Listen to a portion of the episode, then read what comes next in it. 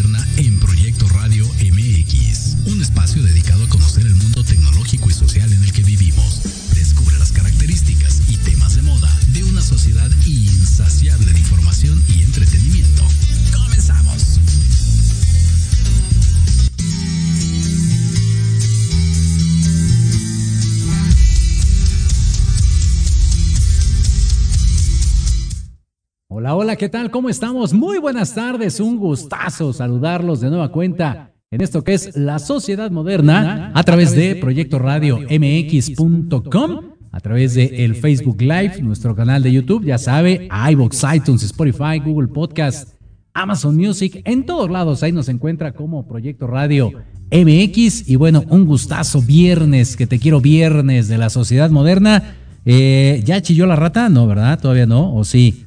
No, sí, ya, ya, ya debe de ser quincenilla, así que muchachos, este, no se malgasten todo. Estamos a una semana de Navidad, a una semana de las compras de, de pánico, seguramente los intercambios navideños y todo el rollo. Así que póngale calma, póngale calma. Seguramente a muchos ya, mis queridos godines, ya, ya les cayó el aguinaldo. Entonces, si sobrevivieron al buen fin, este es el momento cumbre. Esta es la prueba de fuego para ver si van a alcanzar eh, todavía el, fin de año con dinero y no estamos chillando al, principio de año de que la cuesta de enero y quién sabe qué. Entonces, por favor, póngale calma al tema de las compras. Seguramente habrá 15 mil ofertas saliendo de este programa, pero, insisto, en enero luego es ahí donde andamos padeciendo. Entonces, hay que ponerle calma, mis estimados y estimadas godines. Por lo pronto, insisto, a una semanita de Navidad. ¿Qué tienen preparado? ¿Qué tienen pensado? Nosotros, la programación a excepción por supuesto del próximo sábado 24 y 31 será prácticamente la misma, no tendremos cambios, digo, si, si el 12, que fue el Día de la Virgen, este, venimos, ¿no? Hicimos programas y todo, con más razón, eh, todos los demás días de diciembre, entonces para que no se pierdan toda la programación que tenemos para, para todos ustedes y, y sigan cada una de las transmisiones. Y bueno, en este viernesito rico les tenemos un tema ya saben que aquí somos medio atípicos en esta cuestión de, de, las temporadas, bueno, más bien atemporales, ¿no? Vamos a platicar acerca de la participación de las organizaciones de la sociedad civil, que bueno, creo que les han cambiado como varias veces el nombre, entonces desde por ahí eh, podríamos empezar con, con, el invitado que tenemos el día de hoy, que es eh, Miguel Corinto, que viene a, platicarnos acerca de, esto de las organizaciones eh, de sociedad civil, específicamente en época reciente. Sabemos que ha, ha, habido muchos cambios en cuestiones de, apoyos, incluso del gobierno, de la manera en cómo se manejan, cómo son recibidas en la sociedad, los apoyos que dan, eh, entre algunas otras cosas. Entonces, pues él ya nos estará platicando un poquito al, respecto de, toda esta, esta situación eh, referente a las organizaciones civiles. Y nosotros, bueno, como cada semana, recuerden que tenemos un hashtag para que participen con nosotros a través de las redes sociales, Jorge Escamilla H, Facebook, Twitter, Instagram. Ahí estamos. Seguimos en el TikTok. Y el hashtag de esta semana es para el próximo año. Para el próximo año, entonces ahí ustedes nos mandan sus comentarios. Nosotros con mucho gusto aquí los, los estamos leyendo. Dice por acá, a ver, dice, dice, soy el Ray, dice, para el próximo año, sí o sí, me dejo la barba, dice por acá. Tenemos a el Warner, dice, para el próximo año, ahora sí me les caso, muy bien. García Ramos dice, para el próximo año, ahora sí me gradúo de la universidad, muy bien, muchas felicidades. Por acá dice Saraí Domínguez, para el próximo año, ahora sí arranco la dieta que prometí hace dos. Sí, conozco varios que, están este, en ese plan, ¿eh? Para el próximo año, dice por acá también eh, Maggie Maggie. Para el próximo año te olvido, te lo juro. Ahí está. Malos amores también en este año. Dice, para el próximo año, dice Iliana Nevi, voy a hacer lo que me haga feliz a mí en vez de pensar en los demás. Ahí está, un punto muy importante también. Estamos a tiempo, ¿eh? sin duda alguna. Digo, más allá de, de, que se haga la transición de un año a otro, los cambios los podemos hacer cuando nosotros querramos, pero pues sí, es, es más eh, tradicional, por no decir cómodo, el, pasarlo todo al, próximo año, ¿no? Dice por acá, dice Grecia Glax, para el próximo año me dejaré de pendejadas y comenzaré a pensar en lo que me hace bien y lo que me hace mal. Exacto, lo que estamos diciendo, es correcto, muy bien, nuestra querida Grecia. Le mandamos saludos y bueno, participen, ya saben, ahí está el teléfono en cabina 55 64 18 82 80 mande su bonito mensaje de WhatsApp, su bonito mensaje de voz. El día de hoy en este universo paralelo, así como el del Doctor Strange, Armando está los controles. Muchísimas gracias. ¿Qué le pasa a Lupita? No sé. Yo creo que todavía sigue de puente ahí por lo, de, por lo del 12. Pero bueno, mándenos entonces sus comentarios. Recuerden, hashtag para el próximo año. Y entonces nosotros con mucho gusto lo estamos leyendo en el punto com, proyectoradmx.com. Ahí también estamos leyendo sus comentarios completamente en Vivaldi para que nos digan qué piensan hacer para el próximo año. Dice, para el próximo año me caso, otro programa ahí también. Dice, eh, para el próximo año me dedico a hacer ejercicio, dice Laura B.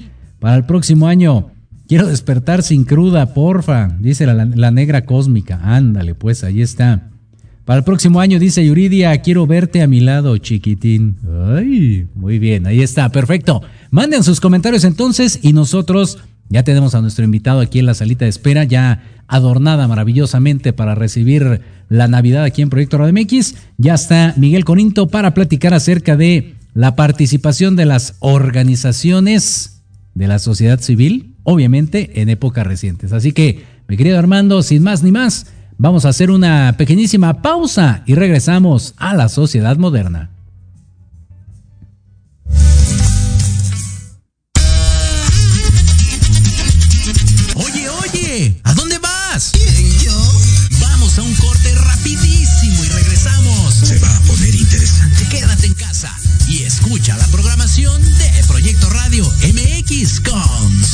Sentido social. ¡Uh, la, la chulada!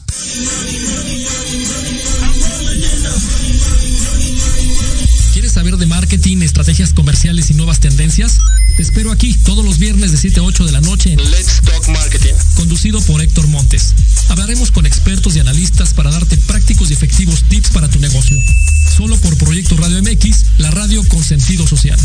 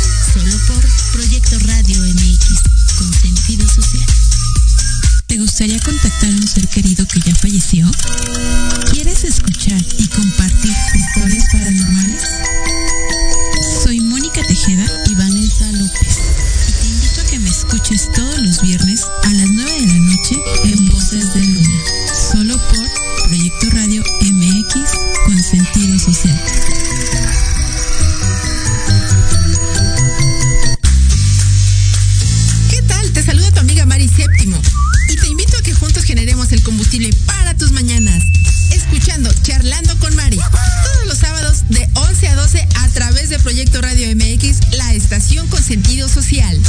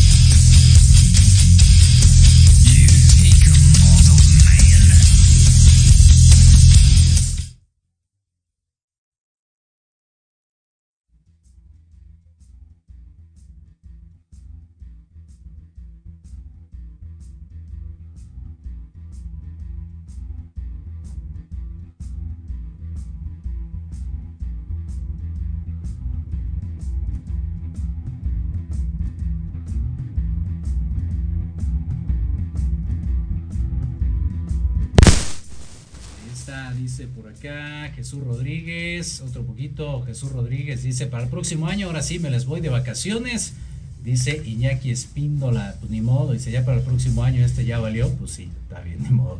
Por acá Pablo Morales también nos manda saludos, dice, para el próximo año termino la carrera, muy bien, por acá Orlando 26 en Twitter dice, para el próximo año no pienso volver contigo. Ay Ahí está. Todos y cada uno de sus comentarios lo estamos leyendo completamente en Vivaldi. Y bueno, aprovechamos ya para presentar entonces a nuestro invitado para platicar acerca de la participación de las organizaciones de la sociedad civil en épocas recientes. A ver si lo dije bien, mi querido Miguel Corinto. Efectivamente, efectivamente. ¿Cómo estamos? Acá estamos, vamos a divertirnos un ratito, compartir la experiencia que tenemos de por lo menos 20, 30 años en trabajo comunitario. Ok y con la Fundación Chaboya también. Exacto, muy bien. Pues eh, ahora sí que empecemos por el principio. Coméntanos cómo, está este rollo de las organizaciones de la sociedad civil. Así se han llamado siempre, ese es el término de moda, ¿Cómo, está el asunto ahí? Pues depende, han ido cambiando de nombre según el contexto sociopolítico, cultural. Por ejemplo, eh, empezó este asunto de, la caridad, con la caridad, ¿no? Pues este había en los tiempos religiosos de antes de, Cristo, pues eh, había grupos de gente que hacía el bien a otros, ¿no? Por ejemplo, gente que cuidaba a leprosos en lugares a donde eran discriminados, rezagados, excluidos.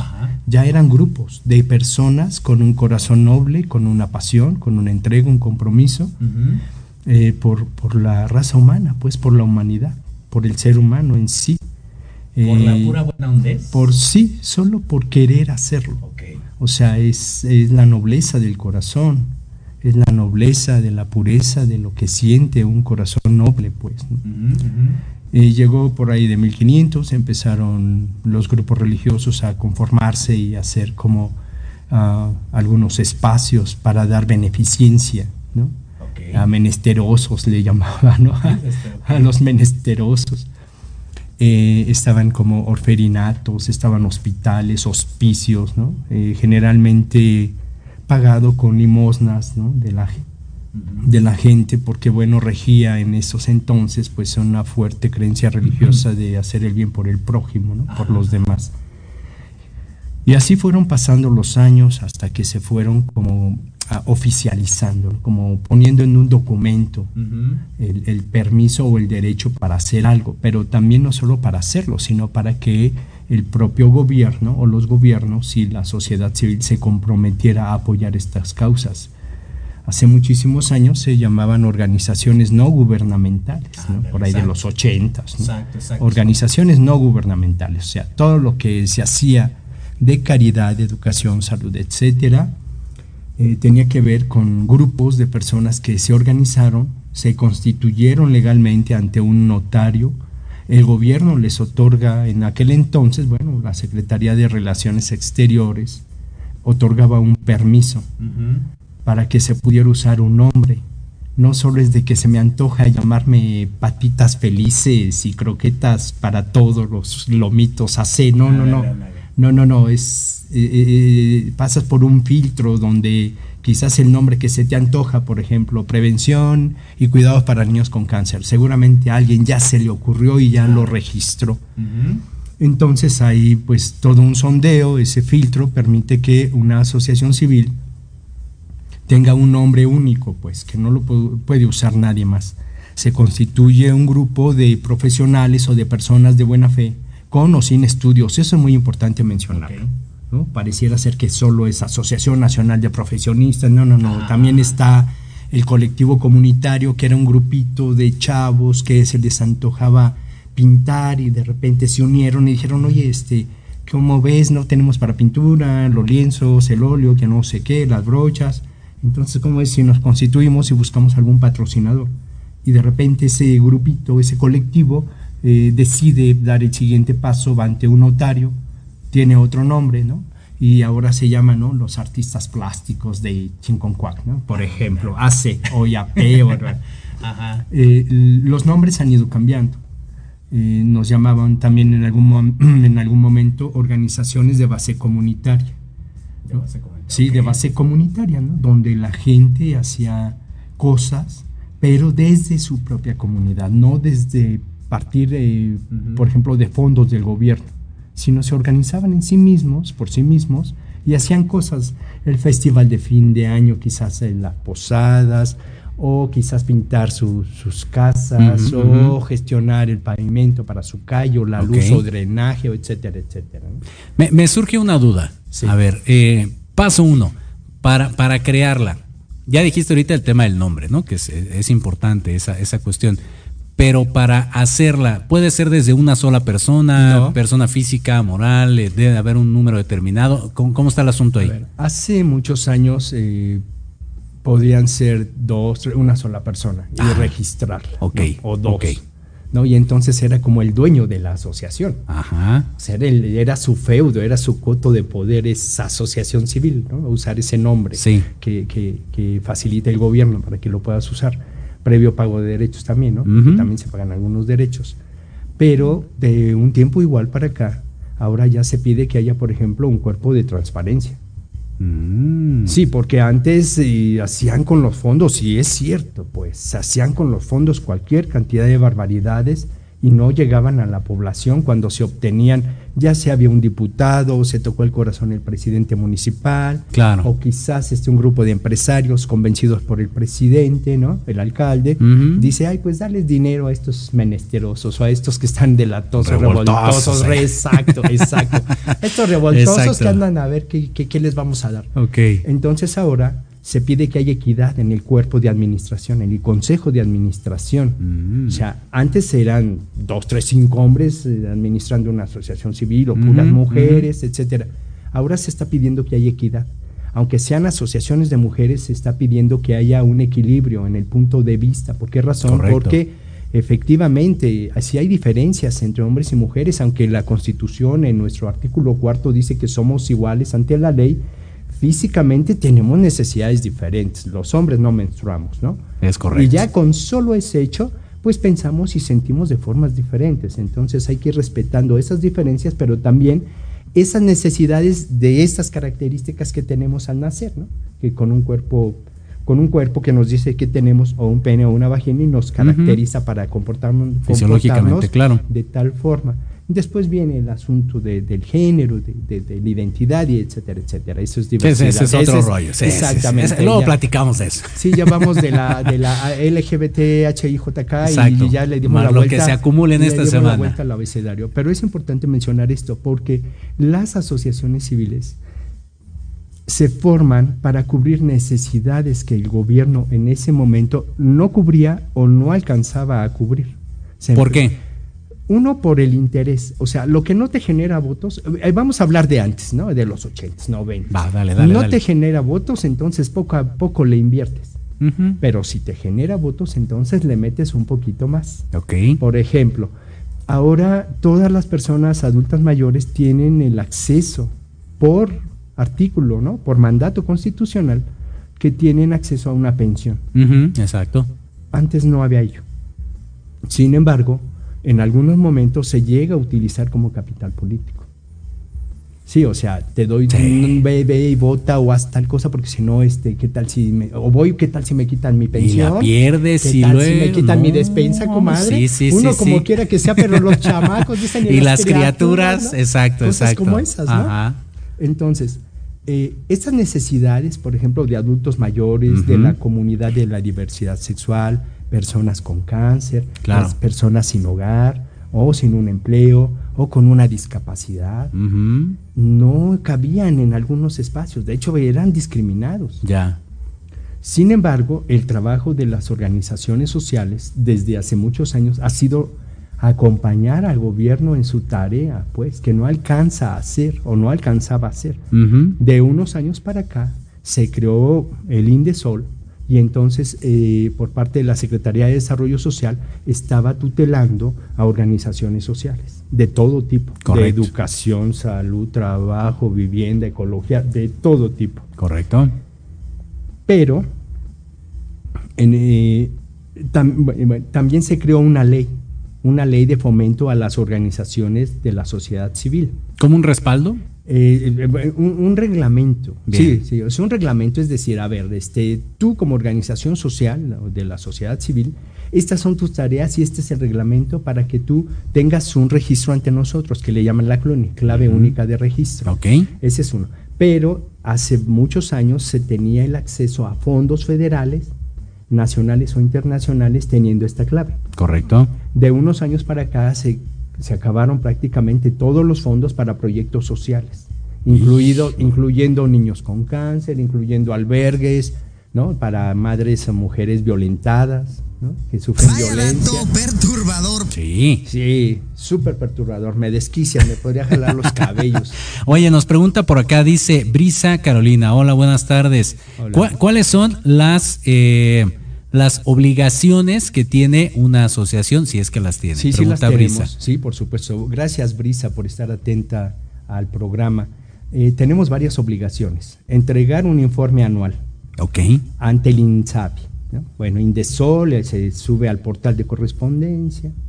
Corresponsabilidad se llama. Cada año en enero se tiene que entregar un informe anual para conservar la CLUNI, quienes tenemos esa clave. Correcto. Entonces se entrega ese informe. ¿Qué es lo que damos cuenta de qué hicimos en todo el año? ¿A cuántas personas atendimos? Si eran hombres o mujeres, de qué edades, si hay de dónde obtuvimos fondos, si nos apoyaron con capacitación o no, si obtuvimos fondos propios o fueron internacionales. Ok. E, es nuestro informe de, de, alguna forma de transparencia. Ese es uno, ¿no? Cada año se entrega. Cada mes se tiene que hacer una declaración. Cada mes. O sea, ¿también están expuestos a Lolita? Sí, por supuesto. Qué aunque, aunque hay organizaciones que tienen deducibilidad donde expiden un recibo y bueno, el empresario reduce impuestos, etcétera. Pero no todas las organizaciones sociales tienen esa deducibilidad. Hay ah, más de cuarenta y tantas mil organizaciones eh, civiles en nuestro país registradas ante, ante el al INSABI, pues el INDESOL. Pero algunas de ellas no están regulares. De hecho, tienen el nombre, no se constituyeron correctamente, quedaron a medias o la constituyeron, se desanimaron porque nunca obtuvieron fondos, porque concursaban por mm, proyectos, ¿no? concursaban por dinero en proyectos donde, donde había dinero etiquetado y no accedían a él en el concurso, no eran beneficiados. Sí, sí, sí. Entonces, como obligaciones tenemos, entonces dijimos, entregar el informe anual, tenemos que hacer declaraciones, si hacemos retenciones empleados, porque de repente hay organizaciones sociales muy grandes que hacen retención de impuestos, ¿no? Del ICR y ese se tiene que declarar. Claro. Se tiene que declarar. O, o, por ejemplo, organizaciones tan grandes como la Federación Mexicana de Fútbol, por ejemplo que juega un doble papel de entre somos la Madre Teresa de Calcuta y el otro lado voraz y carnívora, no, y además que ni resultados dan que uno Lo peor del caso, sí, sí, sí, sí. o sea, e, ese es como de los bemoles que hay ah, en las organizaciones sociales, o sea, de repente disfraza, ¿no? Su quehacer fundaciones de grandes corporativos de supermercados, por ejemplo. No voy a decir ningún nombre, pero los supermercados grandes que venden artículos por, ¿no? o, detallistas le llaman, ¿no? mercancía por menor o por mayor, y de repente crean sus fundaciones y empiezan por ahí como a filtrar, ¿no? Ah, pues de acá gano, lo meto acá y de aquí lo meto acá y ahí se la van pimponeando, ¿no? Sí, fíjate que, que sí, eh, em, concuerdo en esa parte de que muchos hacen mal uso. Siempre lo he dicho, depende de la persona, ¿eh? No tiene nada que ver el, nombre de la organización, no tiene nada, todo depende de la persona porque al final es el razonamiento humano lo que te permite tomar esa decisión de decir me voy por, por la derecha, como comúnmente se dice, o aprovecho este recurso para hacerme de más recursos de una manera no lícita. ¿no? Pero déjame decirte algo, Jorge. Afortunadamente, de muchos años para acá, los filtros para que bajen los fondos a las organizaciones sociales son mucho más detallados, ¿no? O sea, doble, es bueno. Por supuesto que sí, porque, porque dinero, dinero que recibe 5 pesos, 10, 20, 80, lo que recibas, está etiquetado para empezar y tienes que ah. comprobarlo con un informe, con fotografías, con testimonio del alcalde, porque fue e inauguró, se entregó una carretera o calzado o este un pozo de agua, etcétera, etcétera. O sea, está etiquetado. Y todos esos fondos, todos esos fondos, pues se tienen que transparentar porque son de tus impuestos, del compañero que está en cabina, míos y de todos. Exacto. Entonces sí necesitamos cuidar en qué y cómo se invierten esos fondos. ¿Por qué? Porque se comprobó que muchas organizaciones durante mucho tiempo estuvieron desviando fondos. Hacían como que hacían, como que iban y entregaban cinco pares de zapatos tomaban las fotos, las firmas, a todo mundo le prometían que luego se los iban a entregar y, ya no entregaban, exacto, y ya no entregaban, pero ese calzado se movía por otro lado. porque le generaba ah. fondos de forma diferente a esa organización. Bien, bien, bien, De tanta pinche tranza. Te digo, sí, te digo. Sí, sí, sí, Eso es complot. Dice por acá Ana Gabriela Bornes. Dice, entonces tiene razón el gobierno en ponerle tantas trabas actualmente a las organizaciones. No sé si sean trabas, pero bueno, así lo pone tal cual. Eh, eh, mira, son entre trabas porque a veces si no comulgas con un- una ideología, entonces vas a contracorriente por un lado, por un lado, pero tiene razón.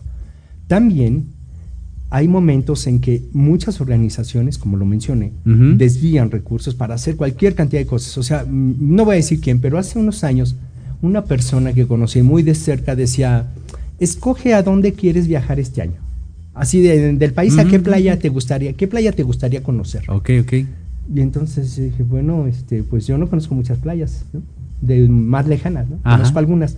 Dice, bueno, porque yo escojo mis proyectos en base a las playas o lugares que quiero conocer. Y Ándale. eso hacía, eso hacía. Metía proyectos para su ventaja, su Sí. bendición, se los aprobaba. Sí, sí, sí, sí, sí. Y ella iba con su equipo, viajaba, hacía el trabajo, Ajá. no al 100, no al 100, pero al poco tiempo la veías viajando a París. Así, o sea, 15 días a París. Con, No y tú decías. ¿de dónde salieron todos esos? Ajá, ajá. Y conste que comprobó.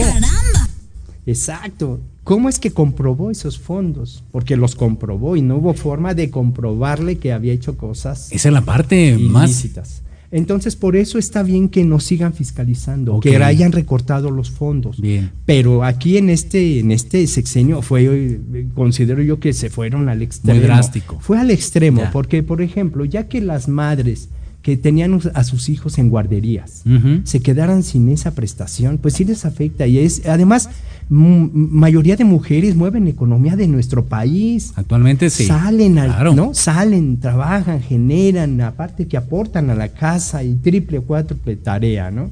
Entonces esas mujeres se quedaron sin, ¿a dónde llevo a mi hijo ahora?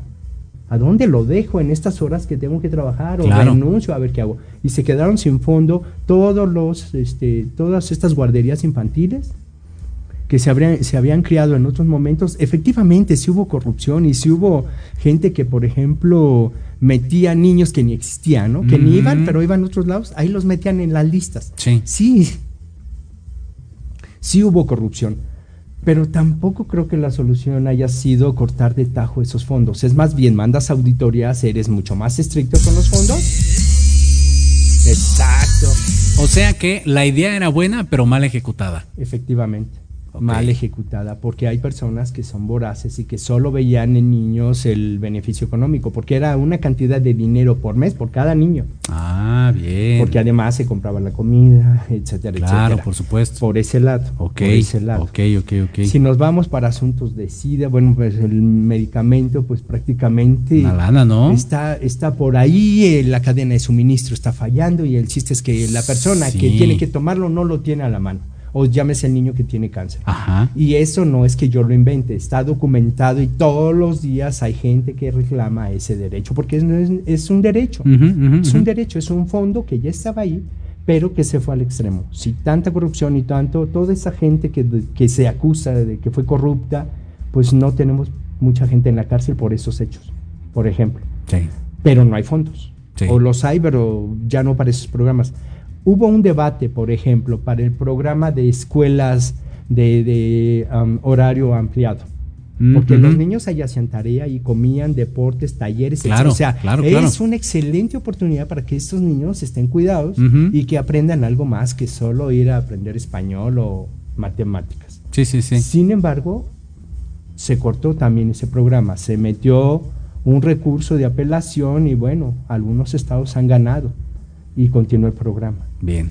Ahora, eh, no todas las, no todos los estados tienen una ley para proteger a las organizaciones sociales y menos tienen fondos, porque se supone que cuando se creó la ley de fomento para organizaciones de la sociedad civil, se le iba a asignar un presupuesto anual Correcto. para que tuvieran para proyectos. Hay un consejo dictaminador de profesionales, de gente que le sabe al tema, y entonces dicen este proyecto pasa, este no, por esto y por esto, ¿no? De, por calidad técnica. pues. Ujú, ujú. Y se le asigna una cantidad. Y entonces se hace el seguimiento, la auditoría, y yo no le veo mayor pro- problema a ello, ¿no?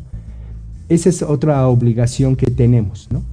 Eh, el tener que estar informando a Secretaría de Salud, Educación, Cultura, Hacienda, a varias secretarías informes, mandar eh, oficios ¿no?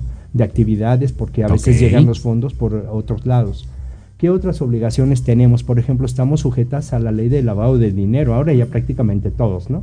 Después de 15 mil pesos el banco ya te fiscaliza, pero como organizaciones sociales en hace un tiempo era, si rebasas los 100 mil pesos tienes que declarar de dónde provienen esos fondos. Claro. Pudieron ser a lo mejor de doña Martita, que se jubiló y ahorró toda su vida o recibió una herencia y dice, ay muchacho, me caes re bien, te voy a Va dar, pa' 100, allá. te voy a dar 200 mil pesos o te voy a dar mi casa, Sí, una propiedad, es un bien, pero no cuesta 100 pesos, Claro. rebasa los 100 mil pesos. claro.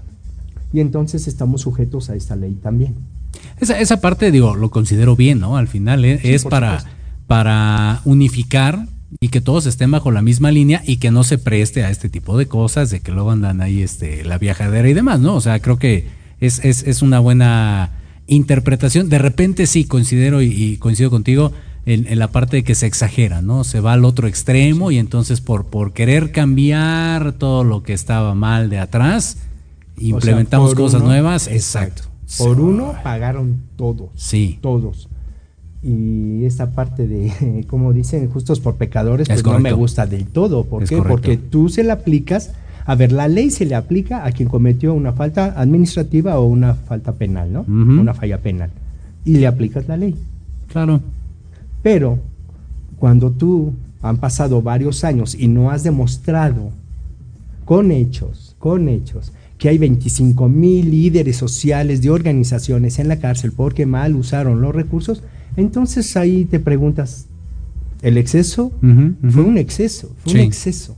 ¿Por qué? Porque en vez de ah, resolver un problema lo acentuaste.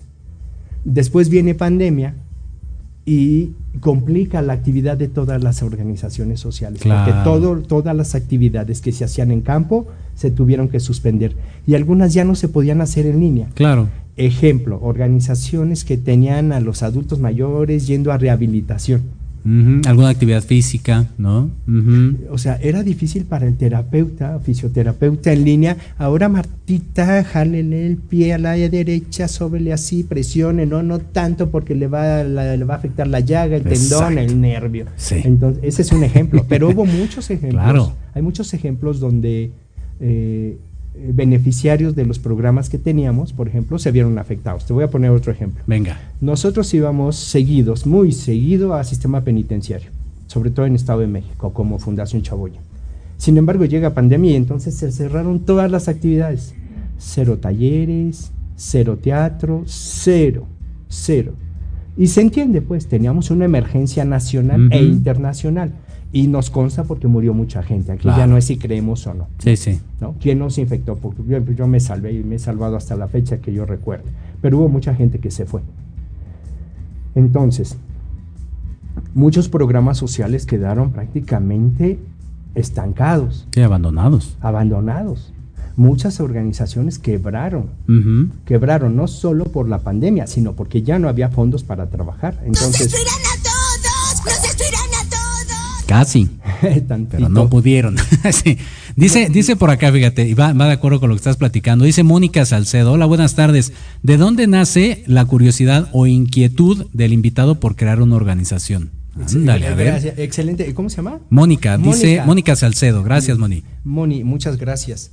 Eh, yo me crié, yo me crié principalmente con mi abuela. Ajá. Mi abuela era partera, curandera, chamana, bueno, y de niño yo tuve muchas charlas en las madrugadas con ella. Ujú. Yo- yo- o sea, nos poníamos a platicar, yo en vez de dormir y, y- y estar haciendo mis quehaceres, bueno, yo me ponía a escucharla. Entonces yo aprendí mucha cosa de ella, el bien social, el dar, eh, la caridad, la pasión, el compromiso.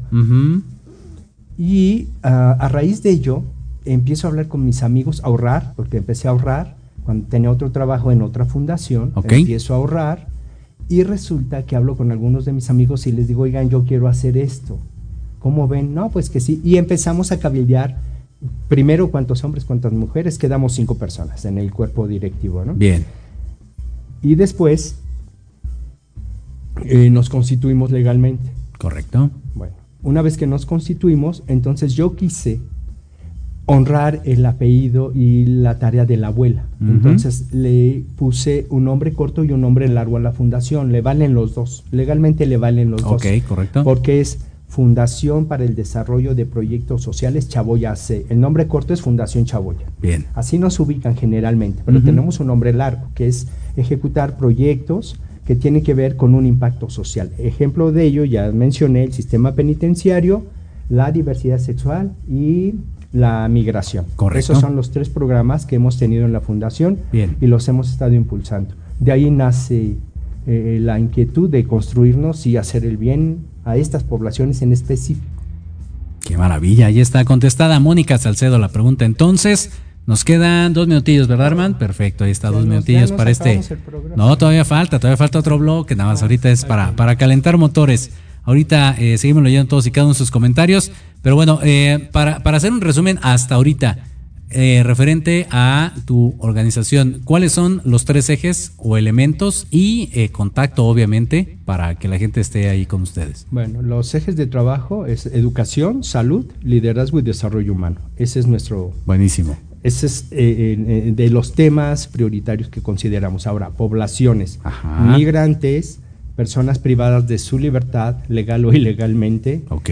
y la diversidad sexual, la comunidad de la diversidad sexual con el programa de ida y vuelta. Ok. Y la otra pregunta era Redes sociales, contacto, redes teléfono. sociales. Sí, sí tenemos redes sociales. Tenemos eh, en YouTube tenemos Chaboya TV, tenemos, tenemos en Facebook Fundación Chaboya AC, en Instagram Fundación Chaboya AC, en Twitter Fundación Chaboya AC. Ujú. Tenemos eh, en una cuenta en TikTok, Consejero Familiar. Ahí estamos también este, en TikTok. ¿Qué me falta? En LinkedIn pues tenemos una cuenta para vincularnos con empresarios. Correcto. Eh, ¿Algún ¿Cómo teléfono? nos van a contactar? ¿Cómo nos contactan? Principalmente por correo. Venga. presidencia.fundacionchaboya.gmail.com Lo voy a repetir. Venga, va de nuevo. Fundacionchaboya. Presidencia.fundacionchaboya.gmail.com Esa es la forma más rápida y fácil de contactarnos. En el Perfecto. caso del teléfono lo, lo tenemos restringido porque más de una vez trabajando en sistema penitenciario pues tuvimos algunas amenazas. Mm. Porque también defendemos los derechos humanos de personas que están privadas de la libertad y Claro. a, otra- a algunas personas no les gusta eso. Sí, desafortunadamente. A otros sí, pero a otros no les gusta cómo es que estamos defendiendo delincuentes, ¿no? Como, y me, me decían alguna vez, ¿y qué tú a ti nunca te han robado, no te han pegado algo así? Le digo, sí, por supuesto, por supuesto que me ha atacado la delincuencia en algún momento, me han amenazado y también me han llamado para extorsionarme, pero ese es un lado. Pero la, la, ah, la fundación tiene un objeto social Ujú. que, me, que me rebasa. O sea, mi, mi, mi, mi, mi víscera, ¿no? Mi, mi enojo, mi coraje porque me robaron el celular. Sí, más allá de una pertenencia. Exacto. Va más allá. Tengo Claro. un mandato legal que Claro. me dice que tengo que hacer A, B, C y D de ciertas actividades. Es correcto. Mira, dice, y con esta nos vamos al corte, dice Michelle Sainz, hola, buenas tardes. ¿De dónde se obtiene recursos para este tipo de organizaciones? Digo, ya platicaste un poquito al principio, igual y se conectó tarde, entonces no hay problema ahorita regresando, le damos un poquito más de punch. Mi querido Ar- Arman, entonces vamos a hacer una pequeñísima pausa y regresamos a la sociedad moderna.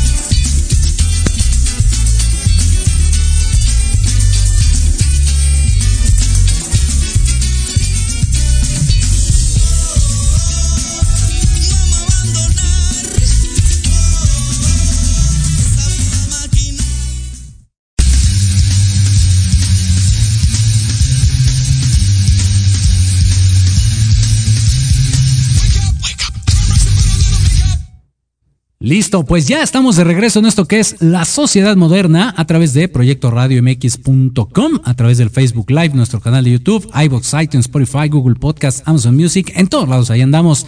Y nos quedamos con la pregunta de Michelle Sainz que decía, ¿de dónde este tipo de organizaciones obtienen recursos? Eh, afortunadamente, el acta constitutiva que se firma ante un notario eh, determina el objeto social. Entre, ella, entre ellas, las formas en que una asociación se puede hacer de fondos.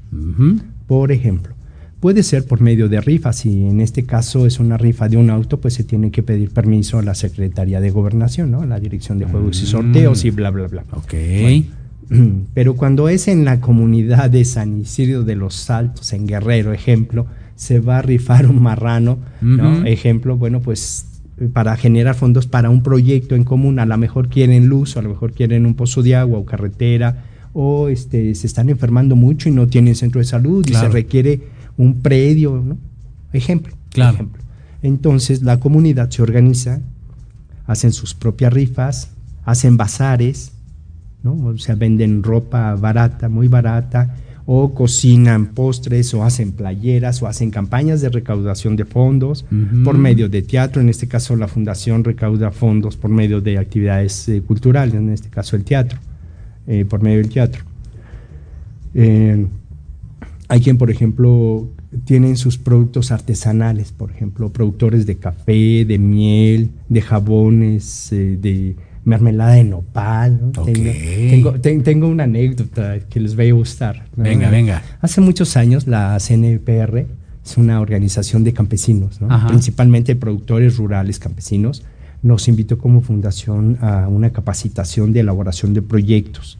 En, fuimos a León, ¿no? a Morelia, estuvimos en Morelia. Mm, pero nuestro proyecto era el único que estaba vinculado con el condón entonces decías, a ver, vincula el maíz, este, las vacas, el tractores, la milpa, ¿no? El, temporal, pues con esa parte, pues sí. éramos el único proyecto. De hecho, al final del taller como fundación tuvimos que presentar un proyecto y entonces dijimos, ¿qué podemos hacer? Porque era un ensayo a fin de cuentas. ¿no? ¿Qué podemos hacer para vincular el tema rural con la fundación, el condón y la prevención, sobre todo de embarazos que no están planeados en ese momento? Sí, sí y de infecciones de transmisión sexual. Entonces elegimos eh, tener un condón con una alternativa este, biodegradable y ecológica, sobre todo ecológica, ¿no? Agregarle en vez de químicos al condón como lubricante, porque no sábila. Algo más natural. Algo más natural y que es un lubricante natural y además que tiene vitamina E. Ese fue nuestro fuerte. ¿no? Y entonces al final, al final eh, presentamos nuestro proyecto y se, nos quedaban viendo todos así como, bueno, esto es por dónde va, ¿no? No entendían del ah. todo hasta que, bueno, se, se presentó el proyecto y dijeron, ah, mira, y esta sería una oportunidad para generar fondos con un financiador mm, o con una empresa grande que dijera, a ver, yo los tengo de estas marcas con estos lubricantes, etcétera, pero no tengo esto. Esto sería el diferenciador, diferenciador de nuestra marca. Por supuesto y por ahí podríamos generar fondos. También cómo podemos generar de repente por boteo. ¿no? O sea, te sales con tu equipo de trabajo de voluntarios, porque generalmente siempre hay voluntarios, uno, dos, cinco, veinte, cien mil, dependiendo la, la asociación, y se hacen campañas. Por ejemplo, la Cruz Roja hace su campaña anual. Claro. Y recauda fondos. Sí. Eh, la selección nacional de fútbol, bueno, tiene sus mundiales y tiene sus temporadas y así se hace de fondos. Y nos roban cada cuatro años, exacto. Ah, cállate, cállate, que este, que, hay todo un tema ahí. Eh, ahorita es todo un tema porque se destapó la cloaca. Sí, sí, vi apenas la semana pasada, ¿no? Apenas eh, los comentaristas están con todo de, oye, espérate. a ver, si eres altruista, entonces, ¿por qué ganan millones de pesos los jugadores? Es correcto. Y un maestro tiene un sueldo el cual tiene que batallar para librar la quincena o el mes. Sí, muy mísero, la verdad es que sí. Ejemplo. Ah, sí. Bueno, por ahí se hacen de fondos. La señora que hace postres y dice, yo dono mi tiempo, ah, tiempo, con tiempo también. Por ejemplo, yo necesito un diseñador eh, para mis redes sociales, para la publicidad, el marketing digital, y llamo a alguien de la escuela de comunicación o etcétera de, diseño y le digo, oye, ¿quieres hacer tu servicio social acá? Y entonces nos dan su tiempo y les damos una liberación. Claro. por un servicio sí, sí. social. Ganar, ganar al final. siempre. Exacto. Bien. Entonces ganamos también con tiempo, con, con donativos. De repente doña Martita que se va a morir o se murió y donó el predio a la fundación. Es un ejemplo. Así es como se pueden hacer de fondos. Tenemos dos preguntas y con estas podemos cerrar el programa. Nos quedan dos minutillos, Norman, más o menos. Sí, ok, perfecto. Dice por acá Antonio Franco, esta pregunta es muy, muy buena y se puede contestar rápido, supongo. ¿Reciben algún sueldo los voluntarios o las personas que están en, una organización? Generalmente no, son voluntarios. Es gente que por pasión lo da. Ahora, si hay un fondo y se le tiene una necesidad específica, yo lo he hecho. Yo he dado becas, de hecho becas de estudio, es lo que he dado, para que acaben la prepa, un pagar Ceneval, Ah, o una beca padre. de estudio para que libren más o menos el semestre. Eh, eh, lo he hecho más de una vez, eh, dar becas a estudiantes. Ahora, en este momento no tengo fondos, entonces no doy nada, ¿no? Pero cuando tengo, sí, sí, sí apoyo. Ok. Y por acá dice Melissa, Melissa Melbs, bueno, es que está medio raro aquí el nombre. Dice, ¿cuáles son las satisfacciones personales que te ha dejado tener una organización? Está buena, ¿eh? A ver, con esa, con esa cerramos. Me Eh, gusta. Me, me encanta la pregunta que haces, Melissa, porque para mí es pasión. O sea, yo he hecho esto desde hace muchísimos años, me paguen o no. Tengo una anécdota. Un día en reclusorio, eh, un interno se quejó de la comida. Ajá. Y entonces es una comida horrible y bla, bla, bla. Y yo le dije, mira, tú te estás quejando de esta comida. El rancho le llaman. Y le digo, son los sagrados alimentos. Y te voy a decir algo. Tú aquí desayunas, comes y cenas. Yo hoy, para llegar acá, tuve que llegar caminando, sin desayunar, y no sé si tenga para comer y cenar, porque no tengo fondos. Entonces, honra y agradece la oportunidad que tienes, que te damos nosotros Claro. de pagar por medio de nuestros impuestos Seguro. un alimento, un Claro. alimento. Así que honralo y agradece que nos tienes aquí enfrente, porque no cualquiera quiere ir a trabajar con este, personas privadas de la libertad. Y los apeas. No, solito, solito se dijo, ay, ay, disculpe, Ay, no, perdón. ay, perdón, este, quiere mi, quiere mi, mi plato, ¿no? Exacto. Llévese mi tortilla hoy, ¿no? Sí, ¿no? Sí, ya sé. Qué bárbaro, de veras, sí, te entiendo, ¿eh? tienes toda la razón. Ya para despedirnos, de nueva cuenta, por favor, redes sociales. Redes sociales, vamos con Twitter, Facebook, Instagram, Fundación Chaboya AC, eh, Chaboya TV en YouTube, en TikTok estamos como consejero familiar, en LinkedIn como Miguel de Corinto y en. Facebook cuenta personal Miguel de Corinto también. Así es como yo logré contactar a la estación, la cual a- agradezco la atención oportuna y así rapidísima para poder venir al programa, honrado y agradecido. Muchas gracias por el eco, el, el eco que hicieron de inmediato para yo contactar con ustedes. Un gustazo. Oye, ya para despedirnos, participa con el hashtag que quedamos que es para el próximo año. Para el próximo año me enamoro, pero con los pies en la tierra. Tómala, ¿no? Sí, Tómala. bien, bien, me gustó. Bien bajado ese balón. Está difícil eso, porque es una cosa contra la otra. O sea, te enamoras, fácil. te enamoras y pierdes, pero ojo, cuando tú, bueno, yo sería difícil que me enamorara, pero sería más fácil para mí amar. Entonces mi objetivo el año que entra es sí tener un enamoramiento muy cortito, muy, muy cortito, dos, tres días, y después aprender a amar a la persona tal cual es, tal cual es. Que eso es lo más difícil. Es lo más complicado Sí. porque es tu espejo. Claro. De 24, 7, 365. Entonces, Tómala. o sea, yo prefiero eso, amar a la persona tal cual es. O sea, quiero un espejo que sea honesto, transparente, fiel, sincero, amable, cortés, generoso, etcétera, etcétera. Muy bien, perfecto. Pues ahí está. Mi estimado Miguel, muchísimas gracias por acompañarnos hoy. Jorge, un placer. Gracias también a nuestro compañero en cabina. Un placer también. Un gustazo, un gustazo, como siempre. Y bueno, será tu casa para futuras ocasiones. Habrá mucho a qué hablar, ya nos dimos cuenta ahorita en el corte. Te dije que quedó corto.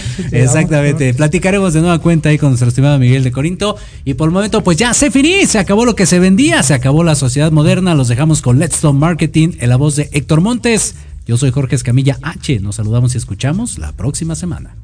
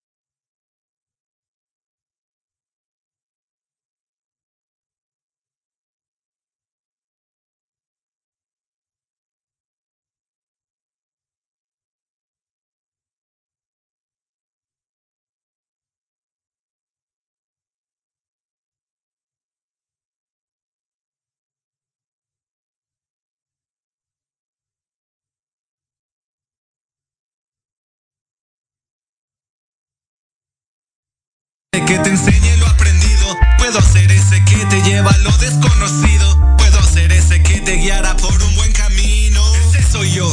Puede confiar y desconfiar. Ese soy yo. Él puede amar y lastimar.